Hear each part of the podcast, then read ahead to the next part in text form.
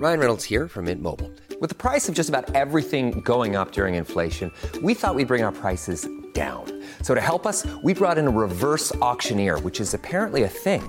Mint Mobile unlimited premium wireless. Ready to get 30, 30, bit to get 30, bit to get 20, 20, 20, bit to get 20, 20, bit to get 15, 15, 15, 15 just 15 bucks a month. So, Give it a try at mintmobile.com slash switch. $45 upfront for three months plus taxes and fees. Promo rate for new customers for limited time. Unlimited more than 40 gigabytes per month. Slows. Full terms at mintmobile.com. Normally, being a little extra can be a bit much, but when it comes to healthcare, it pays to be extra.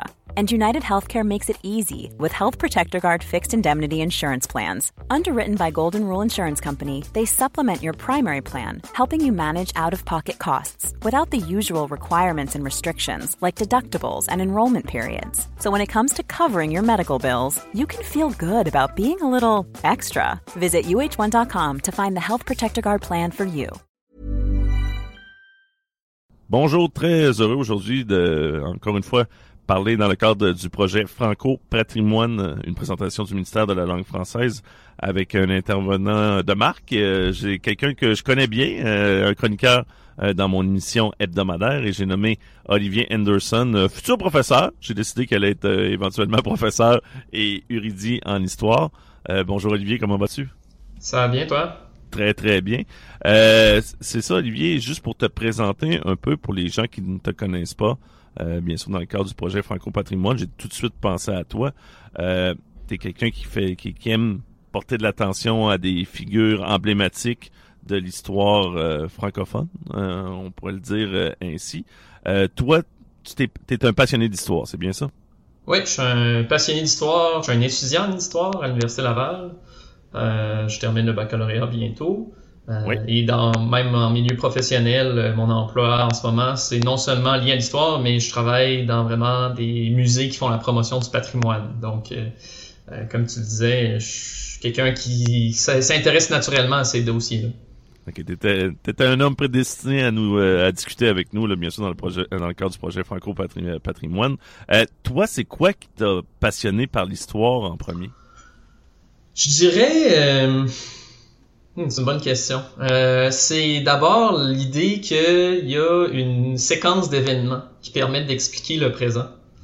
Une séquence de, de, de personnages, de, euh, de personnages, mais aussi de, comment dire, de, de sociétés euh, et de personnes qui font, qui forment cette société, qui sont restées anonymes à travers l'histoire mais ouais. qui, euh, plus récemment, je dirais, avec l'avènement de l'histoire sociale, prennent leur euh, juste place euh, dans, dans notre esprit commun. Puis c'est de, de, de, de, connaître cette séquence d'événements-là qui, qui, pour moi, m'a donné la piqûre. Je dirais, comme anecdote, j'ai toujours été un, un, jeune garçon, quand j'étais plus jeune, fasciné par les univers fantastiques. Que ça soit okay. Star Wars, que ça soit Seigneur des Anneaux ou ces genres d'univers-là. Mais pour moi, l'histoire, c'est comme un univers fantastique, mais qui est vrai. Donc, il y a une séquence d'événements qui est vraie, qui est, qui est importante d'apprendre. Euh, fait que pour moi, ça a toujours été naturel de m'intéresser à l'histoire, je dirais. Ce que j'aime aussi, c'est que tu as mentionné qu'il y a certains personnages que peut-être qu'on connaît moins un peu, euh, euh, alors qu'ils ont eu des passages marquants qui ont mm -hmm. affecté la société encore aujourd'hui dans laquelle on vit. Exact. Puis même, il y a des personnages moins connus, mais il y a des personnages ou des personnes inconnues, les marginaux de société. Euh, je sais pas moi, elle prends un exemple, on, on étudie une, une, l'histoire d'une maison donnée, une maison patrimoniale qui a 200 ans. On connaît les propriétaires, mais on connaît pas les servantes puis les domestiques qui l'ont entretenu pendant 200 ans. Et c'est eux qui sont la force motrice au final de ce bâtiment-là, pas les proprios. très bon point, très bon ouais. point. Pourtant, c'est, alors que ils ont eu autant d'impact, comme tu le mentionnes si bien, que sinon plus que mm -hmm. les occupants. C'est ben fun oui. qu'on qu s'attarde justement euh, eux aussi et qu'on célèbre d'une certaine manière exact. leur passage.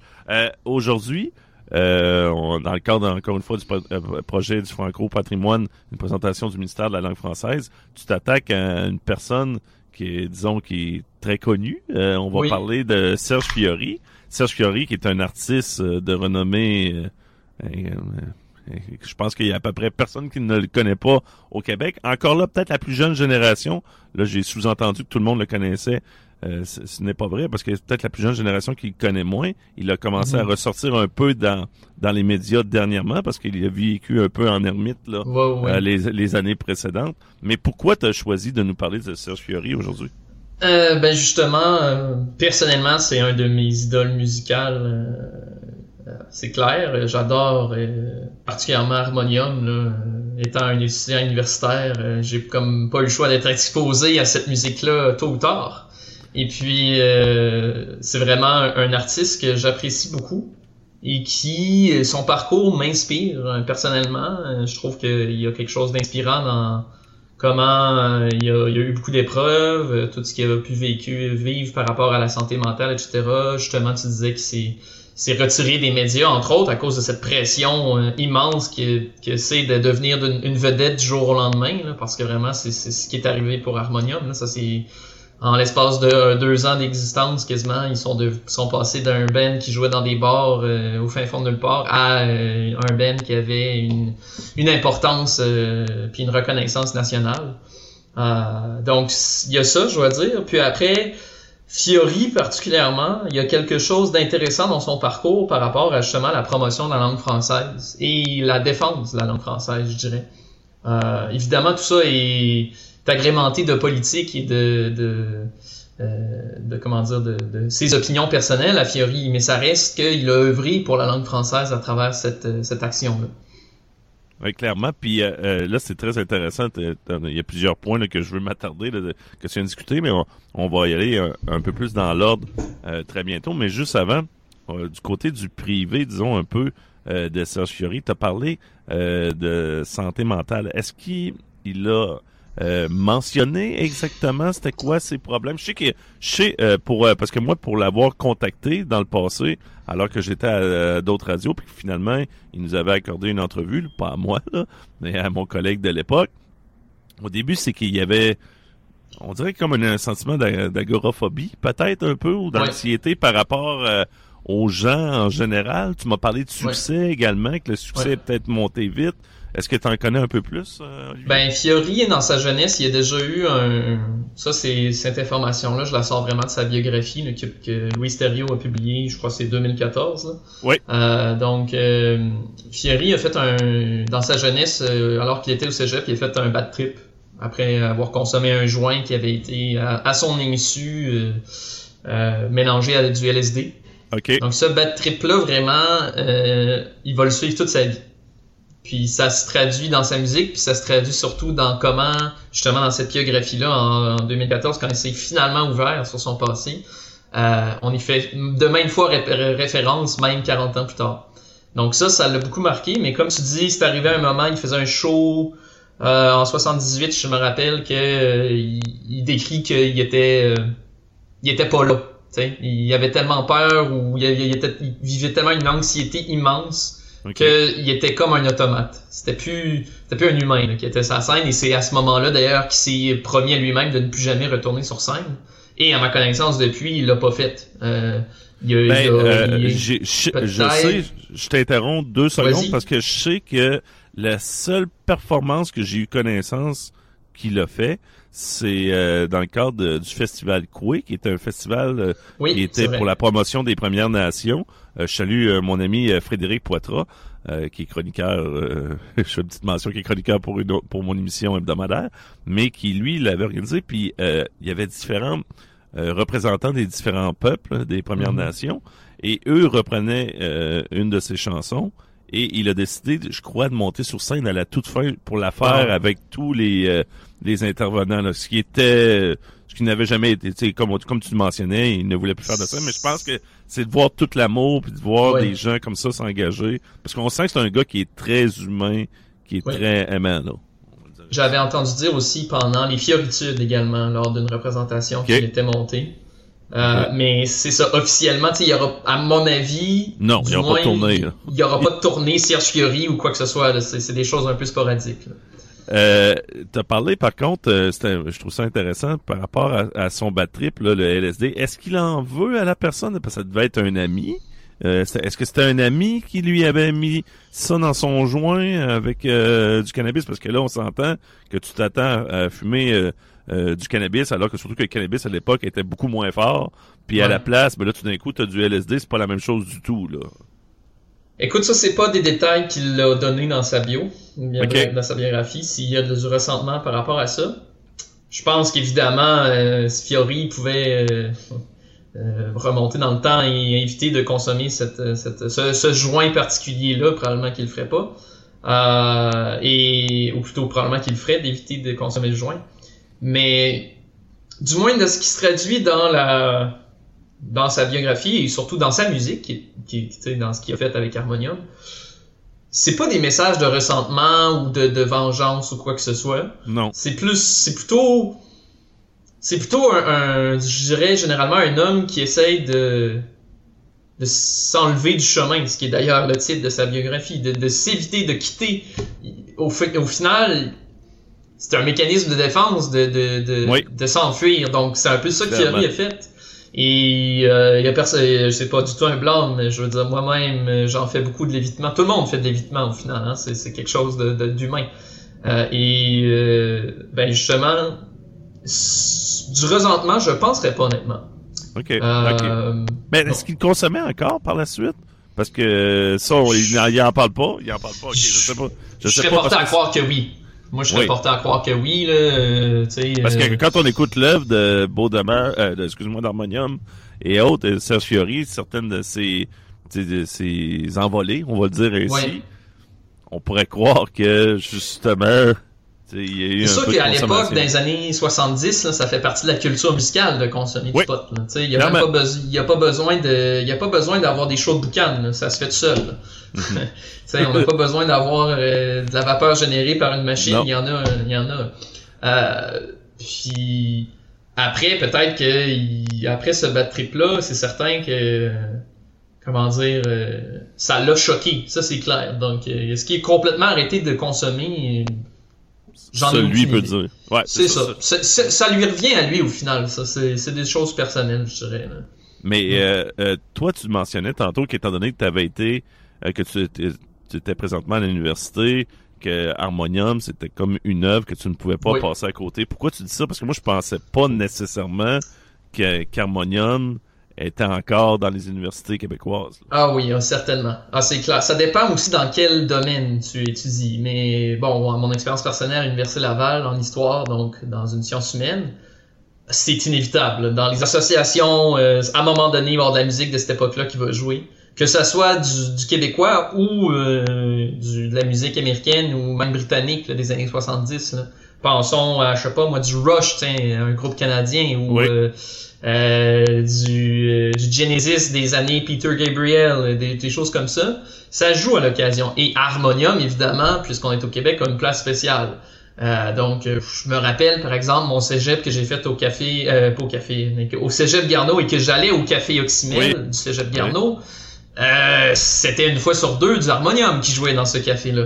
Et Ok. euh, Je pensais c'était qu'on- même Je pensais qu'on serait plus, euh, je sais pas moi, les Cowboys fringants, peut-être les colocs. en- ben, Il y a ça aussi euh, qui jouait. Il y a ça aussi qui jouait, mais c'était un, justement, c'était un mix des deux. C'était comme la, la relève de la musique québécoise mixée à euh, la vieille garde. Parce que oui, on a du harmonium, mais on avait des choses même euh, Jean-Pierre Ferland, là, du Robert Charlebois, du, du Gilles Vigneault, du Félix Leclerc. Euh, donc, encore dans des milieux universitaires, je dirais justement, sur- pour mon expérience personnelle, surtout dans les sciences sociales, où on a des gens qui généralement euh, s'intéressent un peu à la culture, à l'histoire, ce qui est euh, parce qu'ils ont le temps, c'est tout ça que je dis. Tandis que ceux qui sont en sciences naturelles, eux, ils ont pas le temps pour s'intéresser à ça.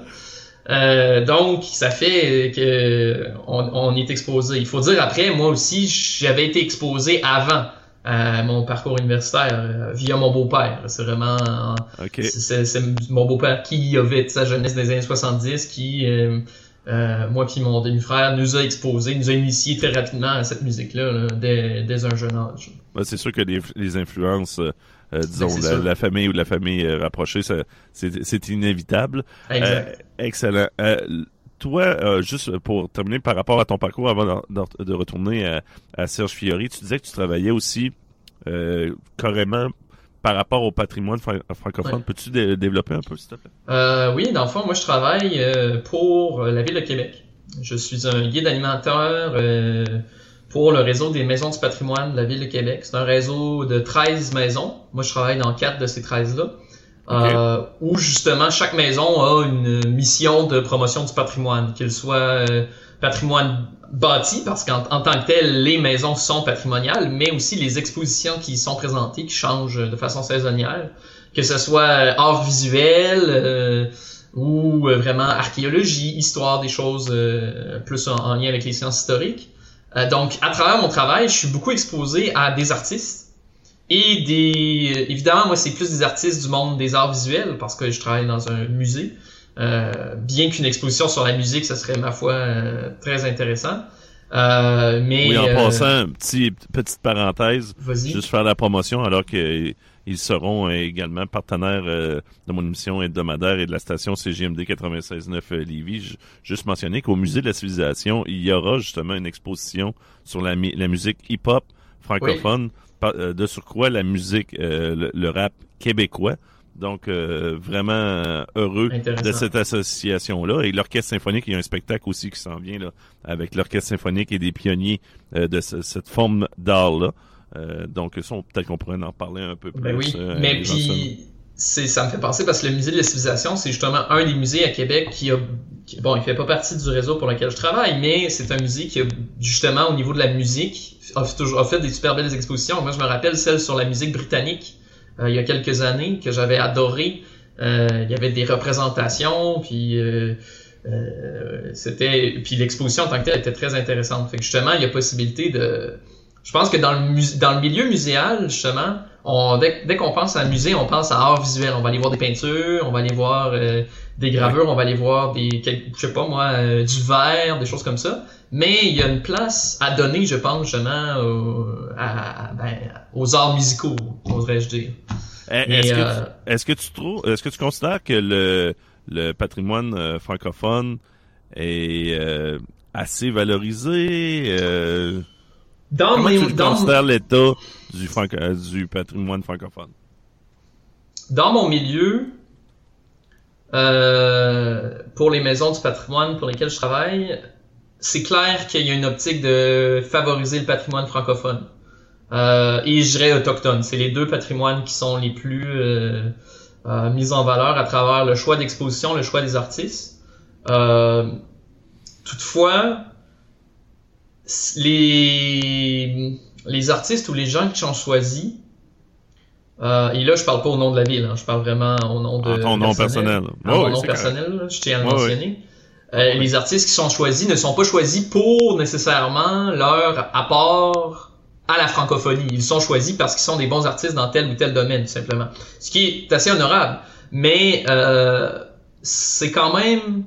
Il y a quand même beaucoup, je dirais, d'artistes québécois et euh, particulièrement même de la ville de Québec, qui sont souvent un peu... Euh, ils passent sous le radar un peu. Ils passent sous le radar, et, exactement. Et à place, on va mettre des grands noms. Il y a ça aussi, je dirais, en ce moment, au niveau du, du, monde patrimonial et muséal de la ville de Québec, du moins, c'est qu'il y a une mise en valeur de noms qui sont déjà très connus.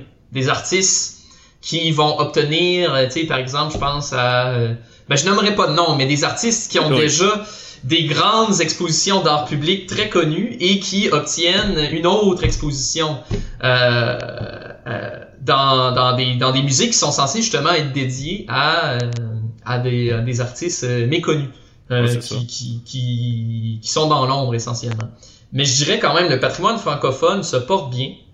Euh, particulièrement, là je rentre plus dans mon domaine, mais particulièrement dans l'histoire francophone, au Québec, elle est même, ça c'est un, mon opinion encore une fois personnelle, mais elle est survalorisée l'histoire francophone par rapport à l'histoire britannique de la province du Québec. Et ça, c'est une, évidemment, c'est des décisions politiques qui ont été prises de mettre en valeur certains éléments historiques euh, par rapport à d'autres. Euh, et mais ça reste quand même qu'évidemment, euh, il y a une il y a un équilibre à atteindre. Et c'est sûr qu'au Québec, euh, c'est impensable que euh, soudainement on arrête de parler d'histoire française euh, et d'histoire francophone ou de patrimoine francophone. mais c'est ça. Donc je dirais qu'il se porte plus trop bien le patrimoine francophone. Ok. Est-ce que tu, tu crois que les jeunes s'intéressent autant à l'histoire? Toi, tu le vois Non. avec... Oh, OK. Non, ok. non. C'est catégorique. C'est un nom catégorique de ma part. euh, Tu trouves que ça se détériore euh, au fil des ans ou... Est-ce que ça se détériore, je sais pas, mais euh, c'est surtout, je dirais même pas les jeunes, je vais juste dire les humains en général, les personnes en général ne connaissent pas l'histoire. Euh, donc quand t'as tes grands-parents qui s'intéressent pas, à pas qui s'intéressent pas nécessairement à l'histoire, comment veux-tu qu'un jeune pour qui je sais pas mettons ses grands-parents sont une, une inspiration, ça Oui. s'y intéressent euh, eux-mêmes.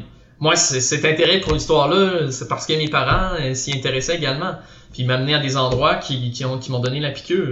Mais après, il y a, il y a aussi les jeunes connaissent mieux l'histoire. Par exemple, je pense à des jeunes là, qui sont en 3 4 année, là, qui commencent tout juste à apprendre l'histoire là, des, des- de, de la Nouvelle-France. Eux, ils sont dedans. Qu'ils connaissent très très bien, mais ceux qui se font enseigner. Après, dès qu'on sort du, du cadre qui a été établi par le ministère de l'Éducation, il n'y a pas beaucoup d'ajouts qui sont faits par des sorties euh, en famille ou des choses comme ça là, en général. Euh, donc, et après, quand je pense à des jeunes plus de mon âge à moi, évidemment, moi, je fréquente des milieux où ce qu'on est tous des historiens ou des gens, tu sais, je veux dire, à travers mes collègues euh, de cours, etc. Mais dès que je sors de ce milieu-là, euh, c'est parfois un peu triste. Suffit de, suffit de, de, de, de, de Est-ce que discuter quelques instants avec des gens pour qu'il y ait des, des, des, non seulement des anachronismes, mais des perceptions euh, complètement euh, Erroné. erronées, là, tu sais, que les Français, j'ai déjà entendu, par exemple, que les Français sont arrivés avant les Autochtones au Canada. J'ai failli avaler ma, euh, mon, euh, je- Mais ma ça, ce n'était pas, ça, ce n'était pas une blague, là. C'était quelqu'un Non, qui non, était- c'était sérieux. C'était quelqu'un de sérieux. Est-ce qu'il est-ce qu'il était en délire en, en délire euh, psychotique, je sais pas, mais c'était c'était quelque chose qui m'a vraiment frappé puis que je me suis dit comment se fait-il qu'une telle personne en en 2023, en plus quand on est dans toute une période de réconciliation, euh, c'est bientôt d'ailleurs la journée de la réconciliation, la journée nationale. Comment peut-on ignorer ce fait euh, assez de base que les autochtones sont les premières nations, ça le dit dans le nom, tu sais.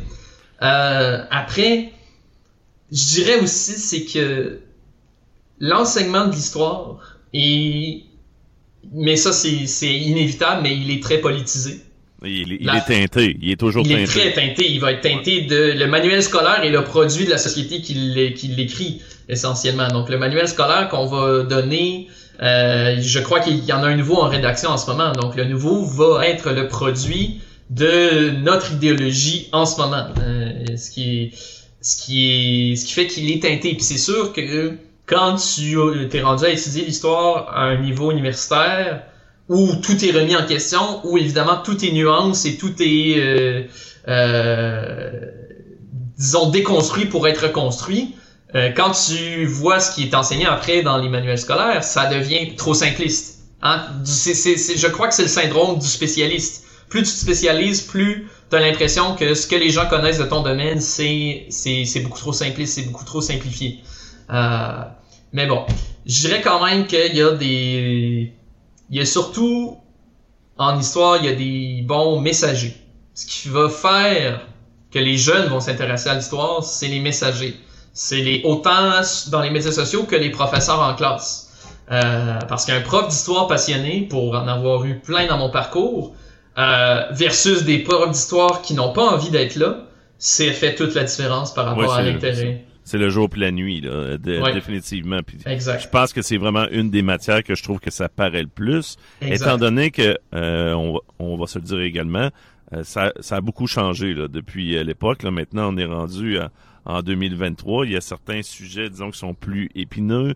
Euh, Mhm. Au niveau du patrimoine francophone, est-ce que des fois euh, tu trouves pas qu'on va trop loin, tu sais, pour, je sais pas, moi, discréditer des figures emblématiques de l'époque, étant donné que là, on y va avec les valeurs d'aujourd'hui, puis on essaye de les mettre à l'époque. Je sais pas si tu Euh, comprends un peu mon, ouais, mon ouais, une transposition. Euh, ouais, ouais, on, on transpose le- le- les, les normes et standards de la société d'aujourd'hui pour juger des personnages historiques.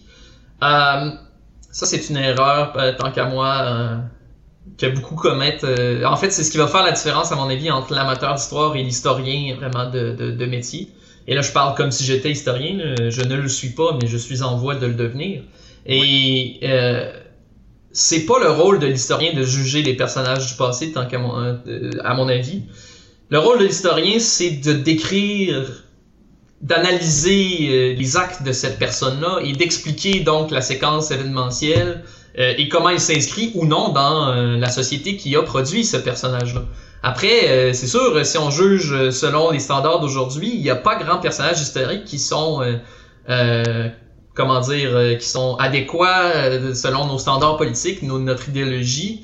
Euh, tu sais, Samuel de Champlain, qui est idéalisé évidemment, ben Samuel de Champlain, il va permettre à ce qu'il y ait des esclaves dans sa colonie et c'est parfaitement normal pour l'époque parce que c'est un produit de sa société du 16 et 17e siècle.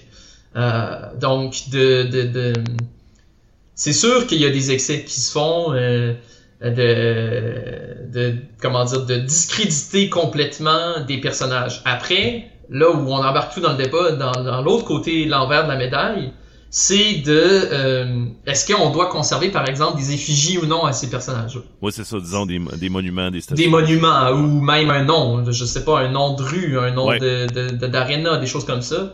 Ça pour moi, c'est ça vient moins me chercher parce que pour moi que ces choses-là soient nommées en fonction d'un personnage, ça fait c'est pas patrimonial en soi, c'est le personnage qui l'est ou pas. Euh, donc qu'on renomme, je sais pas moi, euh, euh, disons. On va dire une rue, on va dire une rue là sans la nommer nécessairement. Une rue qui se nommerait Wolf, tiens, pour prendre un personnage controversé de l'histoire québécoise et canadienne. Ben est-ce que on on doit la renommer ou pas? Pour moi, ça c'est comme un non-débat, euh, dans le sens que euh, euh, Wolf, on l'oubliera pas parce qu'il y a une rue ou pas qui est à son nom. Il va toujours faire partir du décor historique québécois. Le danger, c'est que des fois, on a des endroits qui sont nommés en l'honneur de personnages historiques qu'on ne connaît même pas, ce personnage-là, et que là, ces éléments-là de comment dire de patrimonial, ces marqueurs, ces monuments-là dont on parlait, s'ils disparaissent, c'est un peu le souvenir collectif de ce personnage-là qui va disparaître aussi. Euh, donc, c'est ça, c'est un dossier épineux. C'est un dossier à l'université où on a des cours. En fait, c'est carrément ça. C'est comment être là-dessus. spécifique là-dessus. Comment être historien euh, en 2023. Parce qu'au final, euh, beaucoup, on s'en rend pas compte à quel point l'identité euh, culturelle est basée sur l'histoire. Mais c'est ça, tout ce qu'on quand on demande à un Québécois pourquoi t'es Québécois, nécessairement il va te parler d'histoire. C'est impossible qu'il te sorte pas des, des, des éléments historiques. Même chose euh, quand on demande un Américain ou un Canadien anglophone, un Acadien, un, Autochtone, ça va être sur l'histoire. Euh, donc c'est ça. Euh, je te remercie beaucoup. on va prendre un, léger, un léger moment pour écouter quelques messages publicitaires. je vous rappelle qu'on parle avec Olivier Anderson, un érudit en histoire, futur professeur. J'ai décidé qu'il allait, devenir professeur dans le cadre du projet Franco Patrimoine, une présentation du ministère de la langue française. Au retour des messages, justement, on s'attarde un peu plus à la carrière de Serge Fiori et surtout du légendaire groupe Harmonia. De retour euh, dans le cadre du projet Franco Patrimoine, une présentation du ministère de la langue française avec Olivier Anderson, érudit en histoire. On a discuté un peu euh, de l'état du patrimoine euh, francophone juste avant les messages publicitaires. Mais là, on va s'attarder au sujet de la chronique d'aujourd'hui, c'est-à-dire on parle de l'artiste Serge Fiori du légendaire groupe Harmonium. Alors, euh, Olivier, parlons-en. Serge Fiori, euh, par où tu veux débuter tout ça? Ben, débuter par, par le début. Donc, Harmonium, c'est un, pour ceux qui connaisseraient pas, c'est quand même possible. C'est un groupe des années 70, formé en 72. Euh, non, pardon, pas en 72. 72, c'est au moment où Fiori étudie en communication. Euh, mais il va, euh, au début des années 70, donc former ce, ce band-là avec, entre autres, euh, Michel Normando et Louis Valois. donc, et puis bon, il va y avoir d'autres musiciens, évidemment, qui vont faire partie du groupe, mais pour le besoin de la chronique aujourd'hui, je vais surtout me concentrer sur Fiori en tant que tel. Donc, Fiori vient d'une famille d'origine italienne, hein, son nom le, le, le trahit. Et donc, euh, il a grandi dans la région de Montréal. Euh, il a eu une enfance quand même, euh, je dirais pas difficile, mais parsemée d'épreuves. Et puis, ce qui l'amène rapidement à, se questionner, à avoir, des réflexions assez profondes sur la vie en général. Et lui, il vient d'une famille... Olivier, lorsque tu dis qu'il a été, c'était parsemé, parsemé plutôt d'épreuves, parsemé d'épreuves plutôt, euh, son enfance, c'est quoi? Est-ce que c'était au niveau de la pauvreté? Est-ce que c'est au niveau de la violence? Ben, euh? Il y avait, évidemment, c'était pas une famille excessivement riche, mais c'est surtout, il, il euh, enchaînait les déménagements. Euh, parce que donc il, il avait jamais le pied à terre dans sa jeunesse. Là. Son père apparemment perdait des emplois, trouvait un nouvel emploi. Donc, ils étaient constamment en, état de mouvement, pratiquement une vie de nomade. Ce qui fait qu'à chaque fois, ils devaient se refaire des amis, euh, se réintroduire à l'école, des choses comme ça. Euh, donc, d'un point de vue social, ça n'était pas évident pour euh, le jeune Serge. et à travers ça, il y a aussi la figure de son père et de son grand-père qu'il idolâtrait, je dirais, les, ces deux figures-là. Et ça a été difficile pour lui euh, parce qu'en même temps, il voyait à quel point ces deux personnages euh, étaient, euh, euh comment dire, euh, étaient remplis de défauts et de mauvais côtés. Donc, d'idolâtrer ces deux personnes-là tout en sachant rationnellement que ce n'était pas nécessairement de bons exemples, ça a beaucoup troublé le, le jeune Fiori. Puis après, ben, c'est la vie classique d'un adolescent, euh, les amourettes, euh, les peines d'amour, euh, les choses comme ça, la consommation. et c'est justement aussi ce qui va beaucoup, je dirais, marquer Fieri, c'est cette cet accès à, à, à l'état de vedette en, l'espace de quelques années. Donc, au moment où Harmonium commence à, à, prendre la vapeur, à, comment dire, à être en vogue à l'époque, euh, ils publient leur premier, euh, premier album, donc euh, l'album éponyme Harmonium. Euh, ils sont ils sont déjà pratiquement un groupe c'est plutôt instantané là c'est très instantané voilà. Mais, ce, ce succès là est-ce qu'on l'explique d'une certaine manière pourquoi c'est arrivé ainsi à Harmonium? Alors moi j'ai là j'y vais de ma propre analyse personnelle, mais Harmonium était au bon endroit au bon moment et avait surtout eu la magnifique idée euh, de codifier la musique britannique qui est, qui est extrêmement populaire à l'époque. Pensons à du Pink Floyd, pensons à du Genesis, à du Yes, à du King Crimson, à du Gentle Giant. Et au Québec, particulièrement la province de Québec, c'est la porte d'entrée de tous ces groupes-là britanniques de ce qu'on appelle le rock progressif, essentiellement. Euh, euh, Québec, c'est le premier endroit où ils vont débuter leur tournée, ces groupes-là, parce que il y, a il y, a beaucoup d'amateurs de cette musique-là à l'époque. Ben encore aujourd'hui, je te dirais. Encore aujourd'hui, oui, j'en fais partie. j'en fais partie. Moi, je suis à toutes, toutes, toutes les shows de rock progressif possibles. Vous allez me croiser, j'y suis. Euh, que ça on soit on, parle plus précisément vraiment de la région de Québec là, pour les gens parce que à Montréal il va y avoir une, une scène plus éclatée je dirais. Ouais mais c'est plus, euh, plus, diversifié. dans la région de Québec euh, le rock et surtout le rock progressif est omniprésent là. et c'est même le, moi je pour ça qu'aussi Québec c'est une ville de métal tu sais c'est comme cette tradition là qui s'est finalement transformée en autre chose là, depuis. Euh, mais Québec a toujours été une porte d'entrée pour ces groupes-là. Donc Harmonium, au début, leur premier album, du moins, euh, c'est pas... Je le classifierais pas comme un album de rock progressif. Je dirais que c'est un album folk euh, de... Hey, I'm Ryan Reynolds. At Mint Mobile, we like to do the opposite of what Big Wireless does. They charge you a lot.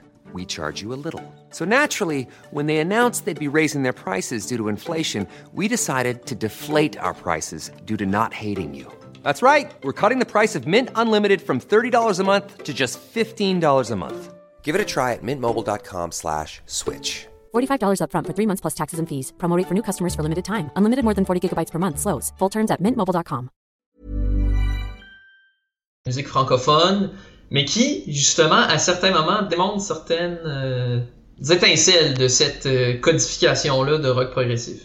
Et après, ce qui va être le deuxième album, euh, si on avait besoin d'une cinquième saison, alors là, par contre, ça, c'est on est pile dedans. On est vraiment dans le rock progressif et particulièrement avec la dernière pièce de l'album, Histoire sans parole, qui est une pièce instrumentale euh, qui dure très longtemps. Il y a des transitions. C'est exactement les codes de la musique britannique, mais transposés au Québec. Et surtout, bon, Histoire sans parole, ça le dit, il n'y a pas de parole, donc on chante pas en français. Mais les quatre autres pièces de l'album, euh, du deuxième album d'Harmonium, euh, on chante en français et c'est clairement dans ces rythmes-là du rock progressif qui viennent euh, justement, moi c'est entre autres pour ça que j'explique leur popularité.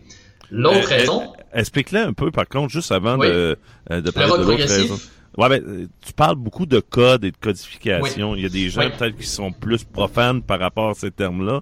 Explique-nous euh, ces différents cas. Euh, essentiellement, le rock progressif, c'est un... Euh, c'est un, une grande macédoine de différents styles musicaux. Euh, et bon, les plus... Évidemment, moi, j'ai l'âge que j'ai. Hein, je n'étais pas vivant à cette époque, donc je ne l'ai pas vécu. Mais de ce que, comment moi je le vis aujourd'hui, qu'est-ce que c'est pour moi le rock progressif? C'est un mélange de rock évidemment, de jazz, de musique classique et de musique du monde. Généralement, les musiciens de rock de groupe qu'on va classifier comme rock progressif sont, ont toutes leurs cours classiques. Ce qui fait que les mélodies sont beaucoup euh, sont plus élaborées, plus recherchées que le rock plus traditionnel. Est-ce que c'était euh, quelque chose que les différents membres d'Harmonium avaient eu comme parcours également? Euh, j'ai pas pour pas tous les membres, je, je, je pourrais pas dire, mais pour Fiori, ben pas nécessairement qu'il a son cours classique, mais il a euh, travaillé longtemps avec son père qui avait un band dans Montréal qui faisait du jazz, qui faisait un orchestre de jazz, si je me rappelle bien. Donc, d'une certaine manière, il a été exposé avant à, à, un autre style musical. Le rock progressif après aussi, comme le nom l'indique, ça va se catégoriser par une progression dans la musique. Donc, généralement, euh, le rock progressif, il n'y a pas de refrain si vous avez un refrain dans une chanson de cette époque-là, c'est très rare qu'on va dire que c'est du rock progressif parce que ça implique une répétition. Par contre, il peut avoir des répétitions dans, une, dans, le rock progressif, mais c'est toujours dans le but de faire évoluer et d'amener à quelque part d'autre. Donc on a un point A, on a un point B. Il y a une ligne directrice qui va nous... nous euh, mais parfois, on peut passer par le point Z avant d'arriver au point B. Donc, il y a vraiment... Euh, ça. change c'est un chemin plus chaotique, on va dire comme C'est très chaotique, c'est ça. C'est pas du tout linéaire, généralement, le, rock progressif. Mais c'est justement ce que j'aime tellement de cette musique-là, c'est qu'à la fin du parcours, on a l'impression que c'était linéaire. On a l'impression qu'on que c'était logique ce qu'on vient d'écouter pour arriver là. Euh, donc voilà pour ça. Est-ce que le peuple québécois, le peuple québécois se reconnaissait déjà là-dedans, euh, ou ben c'était la première? Tu penses que c'était peut-être les premières fois, fait que c'est peut-être ça qui détonnait un peu d'harmonium. Oui, c'est non, c'est je dirais les deux groupes qui ont vraiment façonné, qui ont, qui ont mis le, qui ont amené le, le, le, rock progressif au Québec et surtout qui l'ont fait en français, c'est Harmonium et Contraction. Contraction, si tu me dis que tu sais c'est quoi, t'es hot, parce que ça, il y en a vraiment, c'est très très méconnu. Euh, mais je te mentirais, je, je, ne sais pas c'est quoi. C'est ça. Donc Contraction, c'est un, un groupe un peu plus underground de l'époque, si tu me permets l'expression. Et euh, mais c'est ces deux groupes-là qui vont et Contraction va pousser la machine plus loin. Parce qu'évidemment, plus on s'en va dans le rock progressif fondamental et pratiquement un peu aride, moins ça va devenir populaire, dans le sens que ça va être de plus en plus des gens qui vont être euh, des grands maniaques de cette musique-là qui vont s'y intéresser. Harmonium, c'est ça la force de ce groupe-là, c'est d'avoir réussi à prendre la musique folklorique québécoise, comme on l'entend dans leur premier album, de la moderniser si on veut, d'y donner un nouveau euh, un nouveau aspect un nouveau souffle, ouais, un nouveau un souffle, nouveau souffle, voilà, et de euh, surtout chanter en français. Et ça, c'est fondamental pour Harmonium. Il faut savoir qu'initialement, ils chantaient en anglais.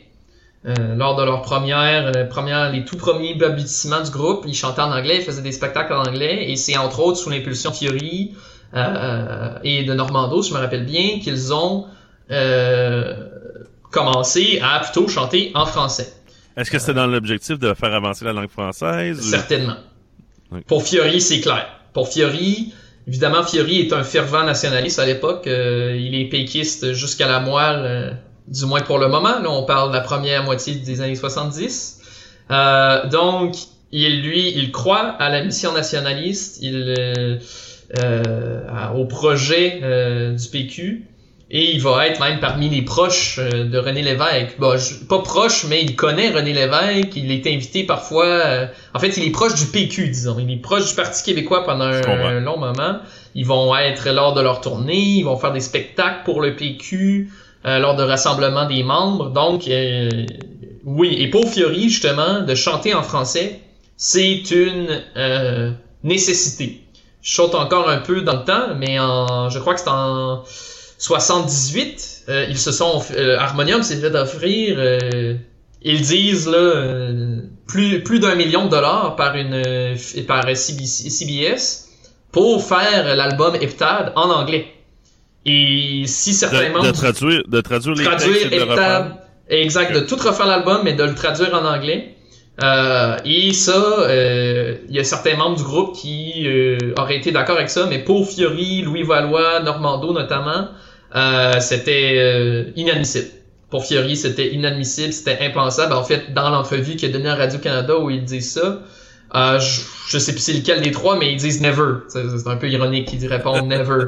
Mais c'est ça. C'est, c'est, pour eux, Harmonium, c'était en français et c'est de la musique est-ce qu'ils le voyaient comme un peu travestir leur œuvre? certainement, certainement. Après, après en, plus, quand tu prends les textes en tant que tels d'Harmonium, c'est tellement nationaliste, tellement euh, pour la langue française. Je pense à euh, des inconnus vivre en roi chez moi, euh, moi qui avais, avait accepté leur, leur loi, ça c'est dans le premier album. c'est évident de qui il parle, les inconnus qui vivent en roi chez lui. Là. Il parle aussi dans le deuxième album, mon Dieu, c'est quoi déjà les paroles? Il dit ceux qui ont euh, voler ma vie euh, comme tu voles mon pays ou quelque chose du genre. J'ai oublié le rythme, mais il parle de voler son pays. Donc évidemment, c'est encore, c'est quoi le pays? C'est l'indépendance du Québec. Donc, je pense pour Fury, de prendre ces textes-là et de les mettre en anglais, euh, c'est une dissonance cognitive, au final. Oui, une aberration. C'est ça, ça fonctionne pas. OK. Euh, là, on était dans les raisons pourquoi tu croyais que Harmonium était devenu euh, populaire aussi rapidement. Je sais pas si tu avais. Je pense l'autre chose, c'est vraiment le fait d'avoir. en fait, c'était ça. C'était le lien avec la fervence nationaliste des années 70. C'est ça. Donc, tu sais, d'avoir un groupe qui est un peu par la bande endossé par le PQ. De se coller un peu sur une mission plus grande, là. Exact, exact. Et tu sais, d'un point de vue historique, ce qui est intéressant aussi, ça, il y a peut-être les, les, gens qui connaissent mieux Fiori vont, vont le savoir, mais Fiori, euh, en 76, au moment où le PQ est élu pour la première fois, euh, faisait un spectacle au Nouveau-Brunswick, si je me rappelle bien, et il euh, avait incité pour qu'il y ait des écrans euh, le long de la scène pour qu'ils puissent suivre la soirée électorale et euh, il a pratiquement quitté le, le, le, spectacle. Euh, il a mis fin euh, hâtivement au spectacle parce que le PQ venait de gagner et qu'il voulait aller célébrer la victoire euh, au Québec. Même chose, autre anecdote historique, Harmonium, une fois que le PQ a été élu, euh, Harmonium a été mandaté par le PQ pour faire une tournée avec René Lévesque lui-même aux États-Unis.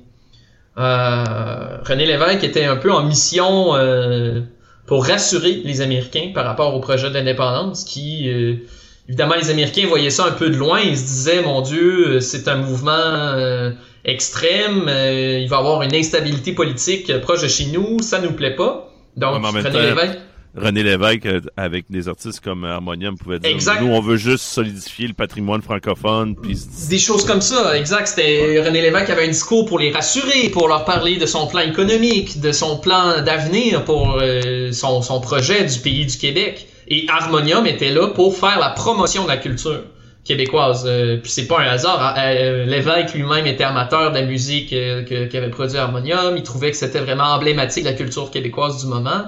Euh, bon, cette tournée-là s'est soldée par un échec euh, catastrophe. En fait, euh, le, le, camion qui transportait les instruments du groupe s'est perdu en chemin, ce qui fait que Harmonium a dû, étant quand même en dépuriste, il ne pouvait pas performer sur des, des instruments loués sur place. Ils ont dû annuler le, le, le, spectacle et ça, ça a comme ça évidemment le PQ et René Lévesque particulièrement n'ont pas du tout apprécié c'est un peu le, le, le, ce qui a cloué la relation, ce qui a mis fin à la relation entre Fiori et le PQ. Euh, mais ça reste que ça témoigne du, le fait que Harmonium a été choisi pour faire cette tournée-là aux États-Unis, ça témoigne du rôle plus grand, plus grand que, que, que simplement musical, que simplement divertissement euh, de ce groupe-là. C'était un groupe qui était l'emblème de la culture québécoise, du patrimoine francophone, qui essayait euh, de s'émanciper euh, à travers la fondation euh, d'un nouveau pays. C'était ça le projet. Et c'est totalement... c'est vraiment... C'est pas une coïncidence, c'est vraiment mon point. Est-ce que tu crois que certaines personnes qui auraient pu aimer la musique restaient plus réfractaires étant donné que justement, disons des personnes qui n'étaient pas séparatistes, est-ce que ces personnes-là tout de suite essayaient de comme de mettre de côté l'intérêt qu'ils auraient pu avoir, un, pour Harmonium, ou deux, la part qu'ils avaient dans, le cadre du patrimoine francophone? Euh, c'est clair, évidemment, parce que c'était très politisé. Ça, c'est comme je prends des, des... Ben, en fait c'est aussi Harmonium avec cette musique politisée là c'est c'est ce qui va pouvoir ouvrir la voie à, des groupes comme les colocs ou les cowboys fringants pour qui aussi la politique est très très au centre de leur euh, de leur musique euh, et j'imagine, oui, qu'il y avait des gens qui devaient ne pas apprécier. Et Harmonium avait euh, son message politique n'est pas connu à l'international, je dirais. Euh, mais ce qui est ça qui est fascinant. Encore aujourd'hui, si on avait besoin d'une cinquième saison, si on s'en va sur le site web de recensement des albums de rock progressif, toutes catégories confondues, toute époque confondue, Harmonium, euh, si on avait besoin d'une cinquième saison, et euh, 20... 28e cet album-là. C'est le 28e. Ça, c'est un, un, un, classement qui a été établi par qui? Par les... Dans le fond, c'est un forum où il y a des usagers, des gens qui, comme moi, apprécient le rock progressif. Et c'est une moyenne, et même plus, c'est une formule plus, plus compliquée qu'une moyenne, qui va déterminer un classement des top 100 albums de rock progressif les plus euh, les plus influents, les meilleurs albums de, de tous les temps. Et comme je dis, c'est un, site puis, c'est un, un, un, site anglophone, on s'entend. 90% des gens qui vont sur ce site-là, je suis certain, parlent anglais langue maternelle. Harmonium, leur album, si on avait besoin d'une cinquième saison, un album exclusivement en français et 28e. C'est quand même incroyable. Donc le message, peut-être qu'il ne s'est pas rendu à ces gens anglophones-là qui, bon, ne parlaient pas français, mais la musique, elle, par contre, ça c'est clair qu'elle a fait son effet. Donc, c'est ça aussi d'avoir choisi Harmonium pour aller en tournée aux États-Unis. C'était une bonne idée parce que clairement, c'était un groupe qui avait du potentiel. Et tu sais ça, bon, ce site-là, c'est des usagers, vous allez me dire, c'est pas des critiques. Le magazine Rolling Stone l'a classé dans son top 50, euh, cet album-là. Donc, il y a vraiment de quoi qui est venu chercher. Euh, et c'est ça, justement, quand je dis qu'il a pris les codes de la musique rock progressive du moment et qu'il les a adapté au contexte québécois, c'est ça toute la beauté de Fiori. Et après, à travers cette musique-là, de faire la promotion du patrimoine francophone, c'est comme, c'est merveilleux, c'est vraiment mission accomplie.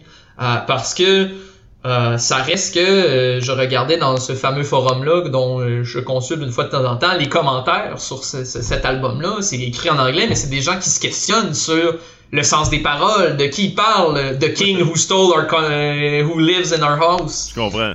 Donc, ils, essaient de comprendre les métaphores ben et autres. Ben oui. Puis tu sais, ça reste que c'est ça. Au final, à l'époque, euh, je reviens là-dessus, mais le, le projet d'indépendance là aux États-Unis, il fait extrêmement peur. Et il a continué de faire peur. Je prends, euh, là, je sors un peu du sujet, mais prends Die Hard, le premier film de Die Hard que j'ose croire qu'on a tous vu.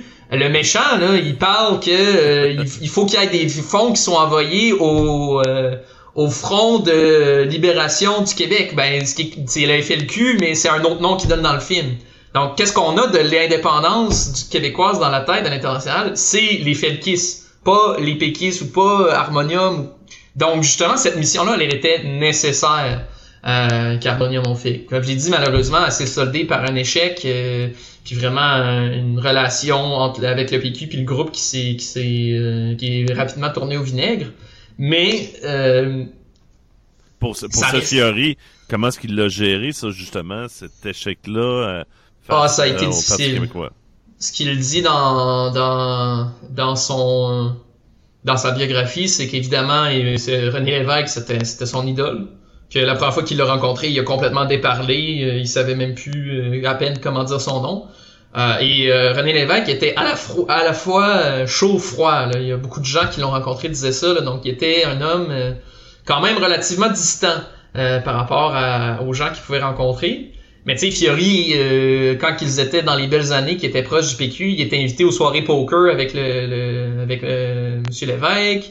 Donc, il développait une relation avec cet homme-là. Et, et le fait que Fiori ait refusé de jouer en Californie à l'époque euh, parce que le camion n'était pas arrivé, il savait même pas qu'est-ce- à ce moment-là, il savait pas trop où était le camion des instruments. Euh, René Lévesque l'a vraiment mal pris, euh, c'est clair. Lui, il l'a pris par, pas comme un affront. Donc, et un affront, et tu sais, Fiori raconte que l'évêque lui a, lui a jeté un regard qu'il ne voudrait jamais euh, revivre et qu'après, ben, ils se sont jamais reparlé après ça.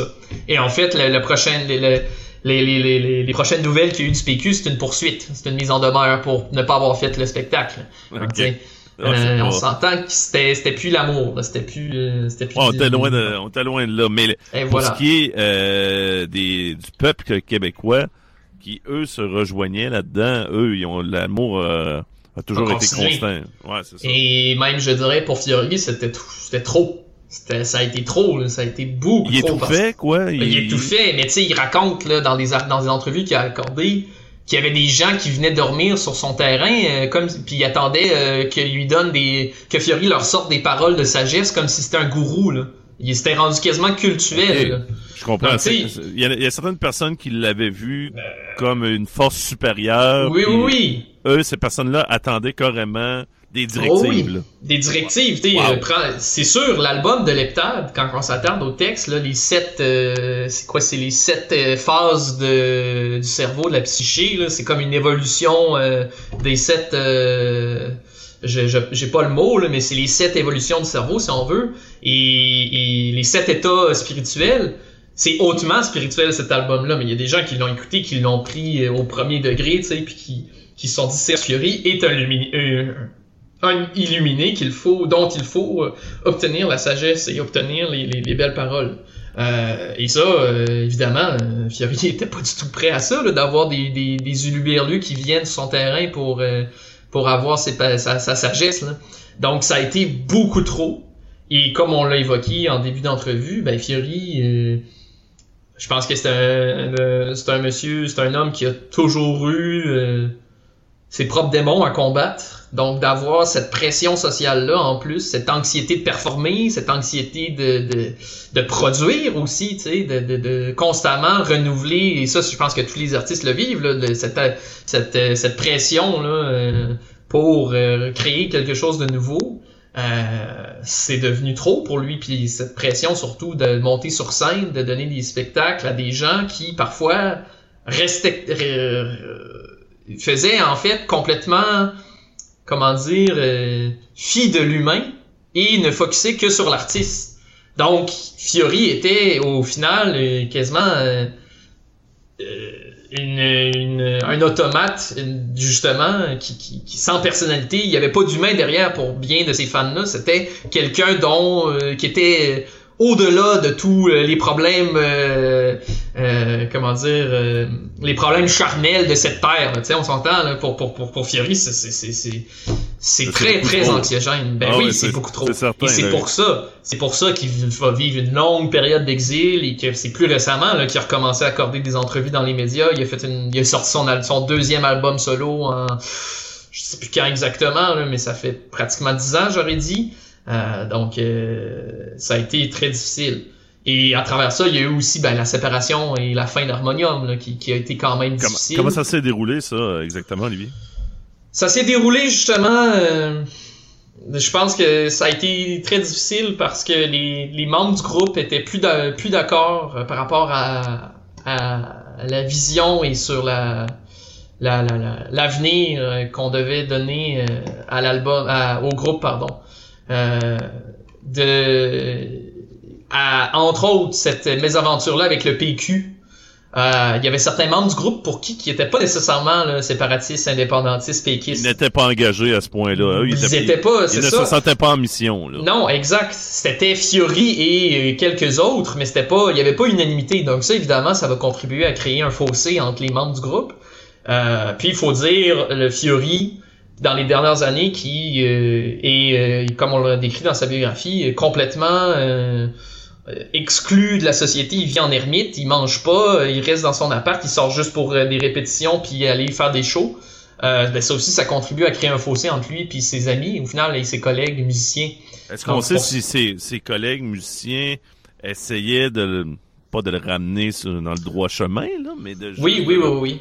De le ramener Euh, à un état dans- social dit, dit normal? Dans, dans sa biographie, il incite pas trop sur cette période-là, mais euh, il raconte que justement, malgré les chicanes ou euh, au contraire là, ceux qui venaient pour le réconforter, ceux qui venaient pour le, le chambouler, ceux qui venaient pour, il y en a eu plein, mais il, il, ça fonctionnait pas. Il était complètement déconnecté, je dirais, de de, de la de la vie qu'il menait. Pour lui, c'était un train de vie insoutenable. Et ben, au final, je pense que quand, quand ton corps et quand ton esprit te parle, et t'es- t'es rendu dans un état où euh, euh, t'as l'impression que tout euh, tout se déroule sur toi et que t'es figé et incapable de, t'es plus maître de ton destin. C'est le temps de faire des changements majeurs, évidemment. Euh, donc Fiori, pour moi, il a pris une bonne décision de se retirer de la vie publique. Évidemment, euh, à travers ça, il a, quand même continué. Il y a, a toute la période Fiori-Séguin. Après Harmonium, Fiori et Richard Séguin ont décidé de faire un- un- une collaboration, si on veut, qui est au final, à mon sens, une continuation de la musique d'Harmonium. Mais bon, euh, évidemment, c'est pas pareil. Mais c'est encore, on est encore dans du progressif. On est encore dans cette philosophie-là de prendre la musique rock progressif qui est... Faut dire, là, on est à la fin des années 70. Le le cancer qu'est le disco. Parce que moi, je, je déteste le disco, mais ça, c'est personnel. Mais On le cancer qu'est le disco On est- est... en... On est deux, parfait. On est, on est deux, mais par contre, plein de gens euh, Ben oui, euh, euh, le, dis- En le fait, disco. Alors, qui sommes-nous? Qui sommes-nous pour juger? Exact. euh, Tout, euh, ça prend tout pour faire un monde, mais le disco, pour moi, c'est l'antithèse du rock progressif. C'est une musique pour danser, c'est pas une musique qu'on écoute. Vraiment. Bon, ça c'est encore une fois, mais c'est vraiment une musique qui est construite pour être rythmée pour danser sur le dance floor, pas sur, pas comme du rock progressif que, euh, ben, on va s'asseoir. À l'époque, on se fumait un petit joint et on écoutait. Euh, donc, c'est vraiment deux philosophies différentes. Et donc, à la fin des années 70, le disco est en train progressivement de remplacer euh, le rock progressif. Et puis, euh, donc c'est ça, des groupes comme nommons ABBA par exemple. Donc c'est- ABBA, c'est, ce qui met vraiment fin, je dirais, au rock prog. au rock progressif. Mais là, c'est ça. Harmonium, dans le fond, euh, ça se termine ainsi. Euh, comme on a parlé un peu, là, euh, qui a fait quelque chose avec, bien sûr. Richard Séguin. Est-ce qu'il, est-ce que par la suite, il continue de composer? Parce que là, on, Oui. on comprendra que son deuxième album a paru seulement dans les, dans les dix dernières années, mais est-ce qu'il continue, mais c'est juste qu'on n'entend pas, ça se rend pas Oui. à nous? Comment ça fonctionne? Exact. Il, il continue euh, à produire des choses, mais jamais, jamais il va se mettre en spectacle, évidemment. Euh, mais il va quand même produire certaines musiques. Euh, il- qu'on, qu'on- mettons la chanson Juste pour rire euh, du festival d'humour, c'est lui qui la compose. Donc il Ah, fait un peu des, Ah, il je fait des euh, il fait des job-in à gauche à droite comme ça. euh, pour euh, ben, parce qu'il continue à produire de la musique, il va produire des jingles pour des émissions de, de radio, des émissions de télé. Euh, mais c'est pas c'est rien d'un album là, d'un album euh, concept comme on aurait pu voir avec Leptad là, qui Leptad c'est deux heures pratiquement. C'est très très euh, complexe comme composition musicale. C'est rien de tout ça donc je pense Fiori à ce moment-là il est plus du tout dans cet esprit-là. Euh, et je pense qu'en fait à ce moment-là il, il veut fermer il veut il veut il, il veut mettre les vieilles affaires qui est la période harmonium dans un coffre et puis trop y penser parce que il en, il en ressort euh, au final blessé, traumatisé même je dirais de cette période-là avec justement son anxiété sociale etc. C'est plus récemment hein, qui, qui a recommencé. Je pense que bon il a fait la bonne chose et il a obtenu du soutien. Euh, Fiori parlait aussi qu'il a déjà eu des problèmes d'alcool qu'il a aujourd'hui réglés. Donc tu sais je pense qu'il a beaucoup travaillé sur lui-même et ça, ça paraît euh, dans, dans, dans, entrevues, il est plus décontracté, évidemment, c'est Serge Fiori qui reste toujours un peu funky. Euh, c'est ça, mais on le sent mieux. On le ben, sent, on mieux. sent mieux. Puis tu sais, comme on dit, le génie frôle souvent la, folie. Ouais, c'est ça. C'est ça. On va s'arrêter un peu, euh, puis on va euh, faire une, certaine forme de synthèse pour euh, terminer cette excellente chronique à nouveau dans le cadre du projet Franco Patrimoine, une présentation du ministère de la langue française. On parlait entre autres beaucoup de Serge Fiori et d'Harmonium. On termine au retour des messages avec Olivier Anderson. vous êtes toujours à l'écoute du projet Franco Patrimoine, une présentation du ministère de la langue française. Et c'est vraiment intéressant aujourd'hui, toujours avec Olivier Anderson, euh, érudit en histoire, mais aussi on a appris un passionné de rock progressif et euh, on a souligné tout l'apport et l'impact sur le patrimoine francophone de Serge Fiori et d'Harmonium pour faire une, synthèse pour les gens qui, qui, avaient manqué un peu le début de ta chronique. Olivier, raconte-nous un peu l'essentiel de l'impact de Serge Fiori sur le patrimoine francophone. Ben, je pense qu'il y a une chose à retenir, c'est que Serge Fiori, ça a été un pionnier au niveau de la de, de, son du rock francophone. Je vais même je vais même pas dire rock progressif, du rock francophone. C'est vraiment un homme qui a vu l'intérêt et le potentiel énorme de la langue française pour euh, des chansons chantées en français, mais de, de, de styles musicaux qui, au final, émanent du monde euh, anglophone, euh, que ce soit euh, des, de, l'Angleterre ou des États-Unis, ou même du Canada anglais à la limite. Et Fiori, c'est vraiment à travers son engagement politique pour le Parti québécois à l'époque, il va peut-être malgré lui-même, mais il va devenir une figure emblématique de la promotion de la langue française que ce soit au Québec, mais aussi à l'international. On en a discuté tout à l'heure lors de ces, euh, euh, de ces tournées euh, aux États-Unis avec le PQ. Et puis, d'avoir réussi à codifier, ou plutôt de prendre les codes de la musique populaire d'époque, du rock progressif, et de l'avoir adapté au contenu et à la langue française, c'est un exploit tant qu'à moi. Parce que de chanter euh, en français un style qui est à 95% en anglais, c'est quand même ambitieux, c'est quand même un gros pari. À l'époque, même le rock progressif qui se consomme au Québec, c'est l'anglophone. C'est les Pink Floyd, le Genesis, euh, les groupes que j'ai nommés tout à l'heure, Yes, euh, King Crimson. donc tout est anglophone. De prendre ça et de se dire on va essayer de faire cette même chose-là, cette même musique-là, mais en français, ben c'est c'est pas si c'est pas le meilleur exemple de promotion du patrimoine francophone, euh, je sais pas ce que c'est la promotion du patrimoine francophone.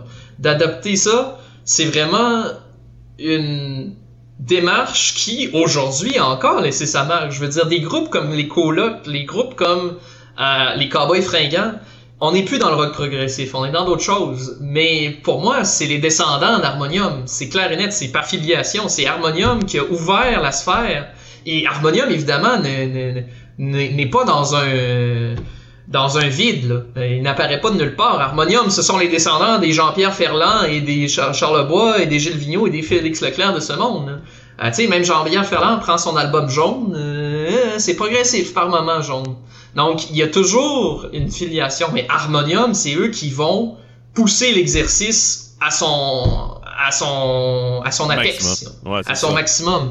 C'est c'est eux qui vont donner vraiment le, le, le, qui vont marquer l'aboutissement, je dirais, de cette transmission là de la musique progressive britannique.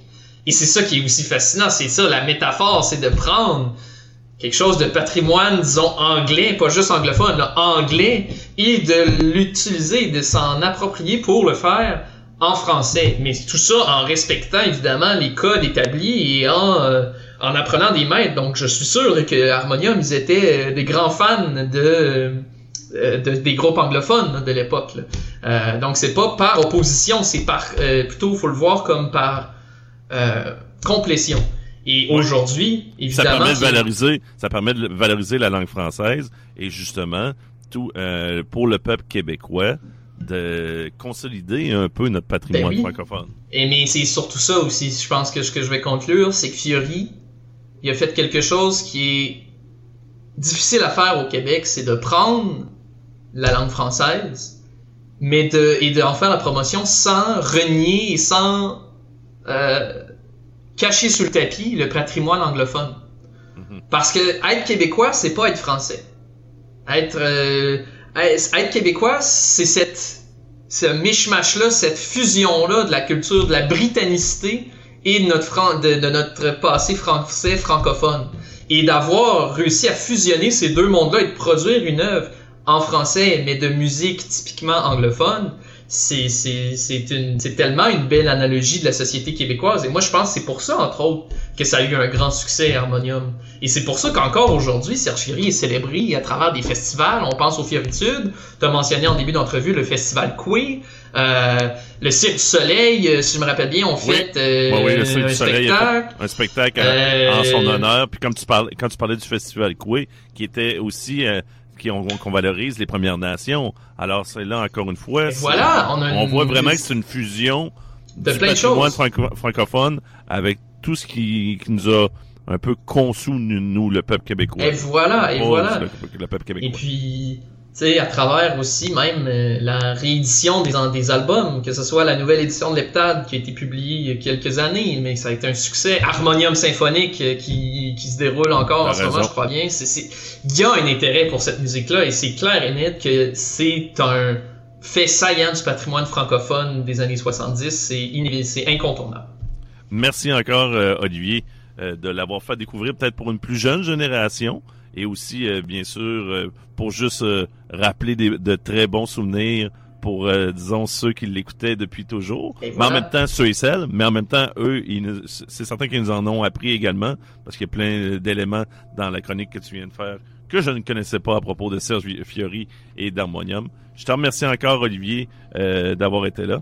Et on se reparle, bien sûr, dans le cadre du projet Franco euh, une présentation du ministère de la langue française, et bien sûr en association avec CJMD 96.9, la station francophone de Lévis.